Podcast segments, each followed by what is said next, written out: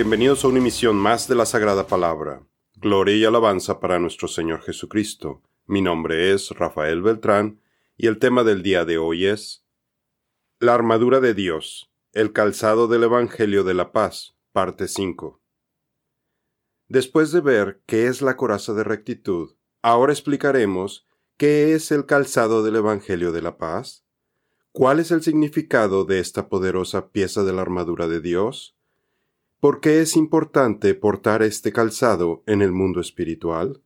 ¿Cómo es que la paz en Jesucristo la recibimos a través de esta pieza de la armadura? Hablaremos de la característica especial de esta pieza, porque es un arma tanto ofensiva como defensiva y que además tiene un efecto multiplicador. Con ella podemos cumplir el mandato de nuestro Señor Jesucristo para ir y buscar a las ovejas perdidas de la casa de Israel. Antes de continuar, queremos compartir con ustedes que estamos muy felices de anunciar el lanzamiento al mercado de nuestro primer libro de la Sagrada Palabra, titulado Las siete armas espirituales, que puede encontrar en nuestra nueva tienda en línea beidiles.com. Hemos trabajado por más de un año en este proyecto y esperamos que sea de su agrado. Con el favor de Dios le estaremos presentando extractos del libro dentro de esta serie de artículos con cada una de las piezas restantes de la armadura. Continuaremos con la poderosa arma que todo cristiano debe dominar, el calzado del Evangelio de la Paz. El calzado del Evangelio de la Paz. El apóstol Pablo nos describe la tercera pieza de la armadura de Dios, el calzado del Evangelio de la paz, constituido por dos componentes. Primero, el estar listos, predispuestos con antelación, para predicar el Evangelio, y segundo, la paz de Dios. Y sus pies calzados con predisposición del Evangelio de la paz. Efesios 6:15. Como podrá notar, otro proyecto en el que estamos trabajando es en la traducción del Nuevo Testamento.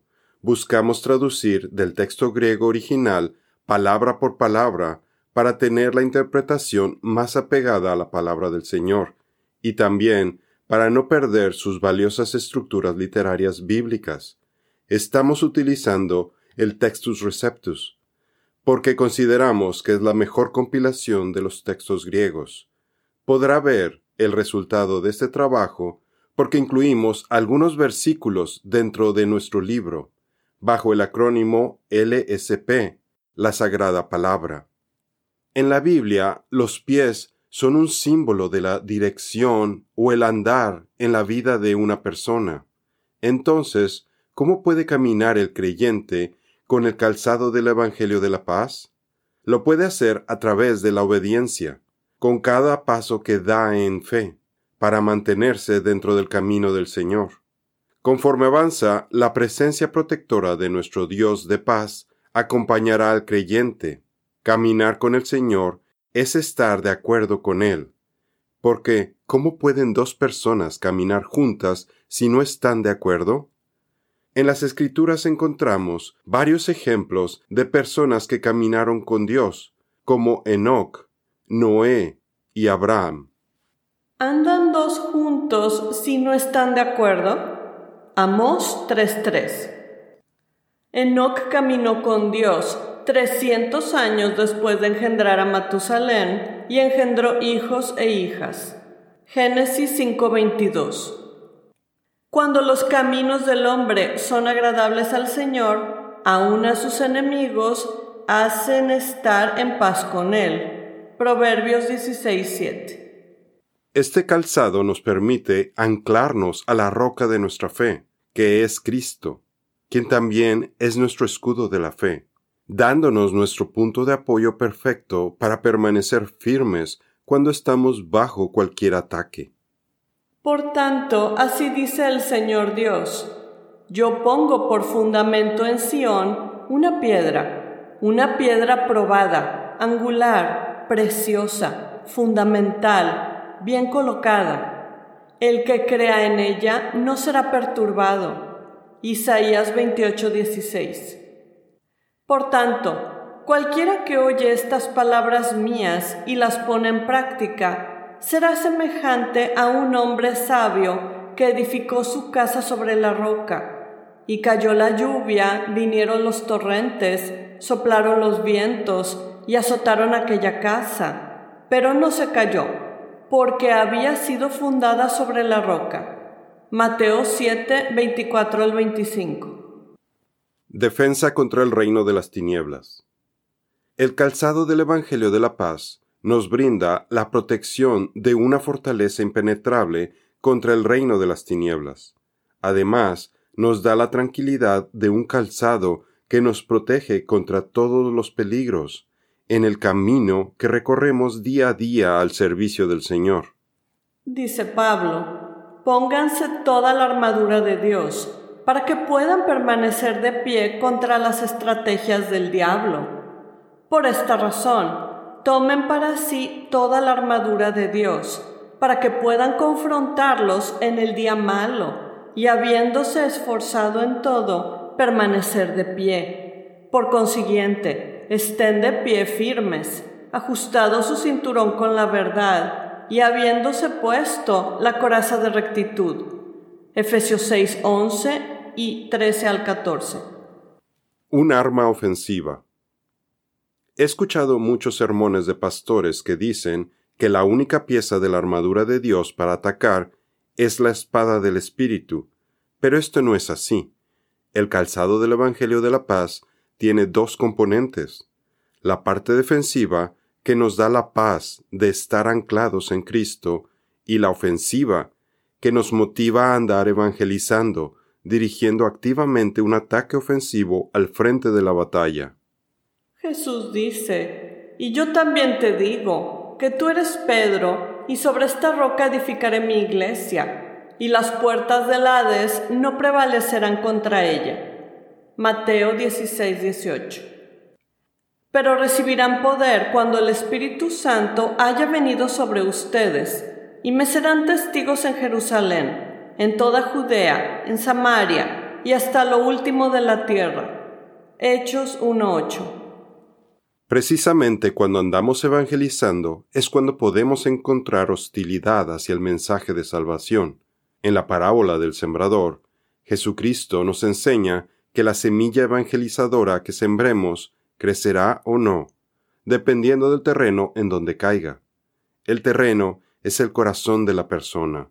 Hay quienes tienen un corazón duro, son obstinados y no dan frutos. En el apéndice B de nuestro libro puede ver más información. Cuando alguien oye la palabra del reino y no la entiende, viene el maligno y arrebata lo que fue sembrado en su corazón. Este es el que fue sembrado junto al camino. Mateo 13:19. Un arma con efecto multiplicador. El calzado del Evangelio de la Paz es el arma cuyo poder radica en compartirles la palabra a las personas. Y es como arar esa tierra, es romper la tierra no labrada, haciéndole surcos, para prepararla para recibir la semilla. Los pecados son la maleza en ese terreno, deben ser arrancados de raíz, porque si no, crecerán de nuevo. Después hay que continuar regando ese terreno con el agua de la vida, que es la palabra de Dios. Quienes no beben de esta fuente de aguas vivas andan espiritualmente sedientos. Porque así dice el Señor a los hombres de Judá y de Jerusalén, rompan la tierra no labrada y no siembren entre espinos. Jeremías 4:3.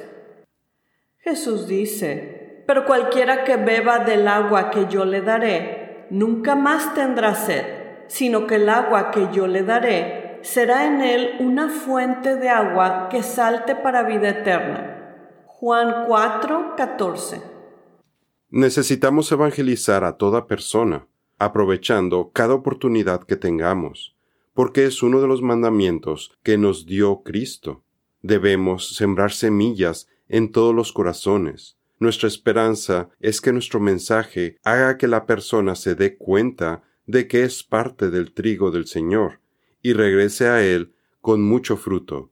y para quienes decidan seguir siendo parte de la cizaña y la mala hierba, nuestra evangelización será un testimonio contra ellos.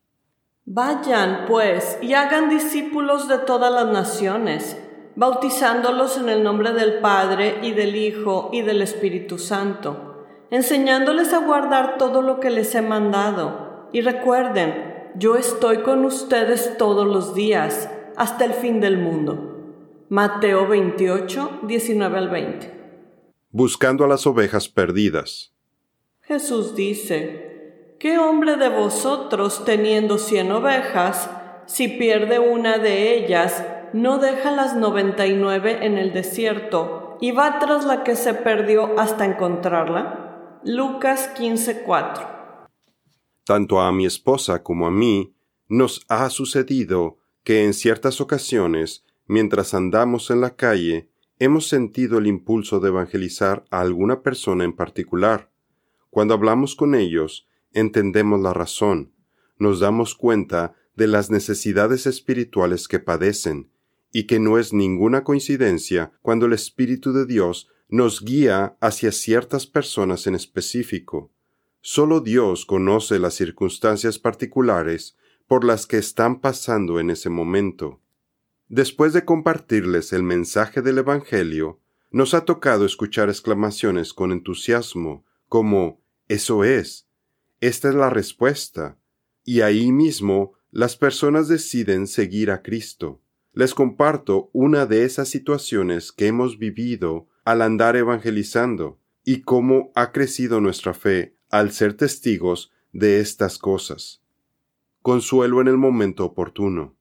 En marzo del 2022, mi esposa iba de regreso a casa y vio a un matrimonio de entre unos 50 y 60 años sentados en una banca en una estación de metro en Monterrey, México. No parecía haber nada fuera de lo ordinario en ellos. De repente, mi esposa sintió la necesidad de evangelizar a la pareja, como si fuera un instinto cada vez más fuerte. Al acercarse a la señora, le ofreció un evangelio de Juan y le compartió la buena noticia de Jesucristo. La mujer primero escuchó en silencio, muy seria, viendo a mi esposa fijamente. Entonces su semblante cambió, perdió su compostura, y lamentándose le dijo, casi llorando, es que yo me quiero suicidar. Ahorita me quería tirar a las vías del tren. Era tan grande su angustia y se sentía tan mal que iban rumbo al hospital. En esa ocasión mi esposa reconoció el ataque espiritual bajo el cual se encontraba esta mujer se puso su armadura de Dios, le compartió de su paz en Cristo para tranquilizarla, para hacerle ver que hay esperanza en el Salvador, y la consoló para que se le quitaran esos horribles pensamientos. También le explicó que los doctores no pueden curar este tipo de padecimiento, solamente Cristo, y los acompañó hasta que llegaron a su parada del hospital. Si quiere ver más detalles de esta y otras historias, lo invitamos para que revise nuestro libro Las siete armas espirituales. Él mismo llevó nuestros pecados en su cuerpo sobre la cruz, a fin de que muramos al pecado y vivamos a la justicia, porque por sus heridas fueron ustedes sanados. Pues ustedes andaban descarriados como ovejas, pero ahora han vuelto al pastor y guardián de sus almas. Primera de Pedro 2, 24 al 25. La paz en Jesucristo. Cuando un creyente vuelto a nacer trae bien puesto su calzado del Evangelio de la paz, irradia su paz. La paz que nos da Cristo es una paz interior, espiritual, un descanso duradero. Nos permite mantenernos tranquilos, a pesar del caos externo, y de atravesar situaciones imprevistas, difíciles injustas o estresantes. Tú guardarás en perfecta paz a todos los que confían en ti, a todos los que concentran en ti sus pensamientos. Isaías 26:3 Por ejemplo, Daniel fue arrojado injustamente a los leones, y por su calzado del Evangelio de la paz mantuvo su tranquilidad y paz interior. confiando en la voluntad de Dios. Él no tuvo temor, porque incluso si los leones mataran su cuerpo, su alma y espíritu terminarían en la presencia del Señor.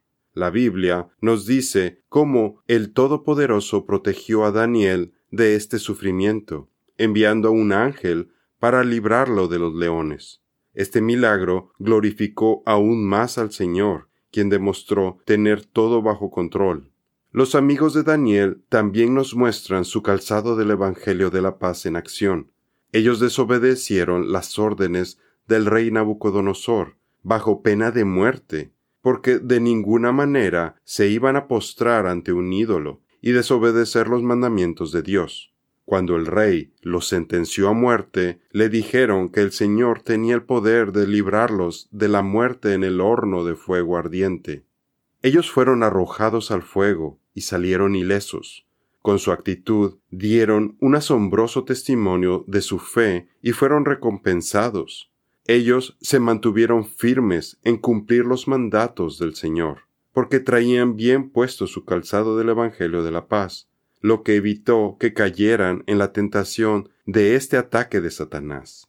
Esto es lo que marca la diferencia entre los creyentes y el mundo. Cualquiera puede estar en paz y tranquilo cuando todo está bien. Sin embargo, cuando los incrédulos enfrentan situaciones complicadas o una crisis, sus cimientos se desmoronan, viven con ansiedad, en paranoia y sin ninguna paz. Los incrédulos andan sin la armadura de Dios y simplemente resultan abatidos ante estos ataques, y en casos extremos hasta se quitan la vida. El calzado del Evangelio de la paz le permite al creyente estar tranquilo, a pesar de pasar por eventos adversos, como un día malo, descrito en el capítulo 2 de las siete armas espirituales. La pérdida del empleo, problemas de salud, falta de dinero, pérdida de algún ser querido, pérdidas materiales, por mencionar algunas circunstancias difíciles.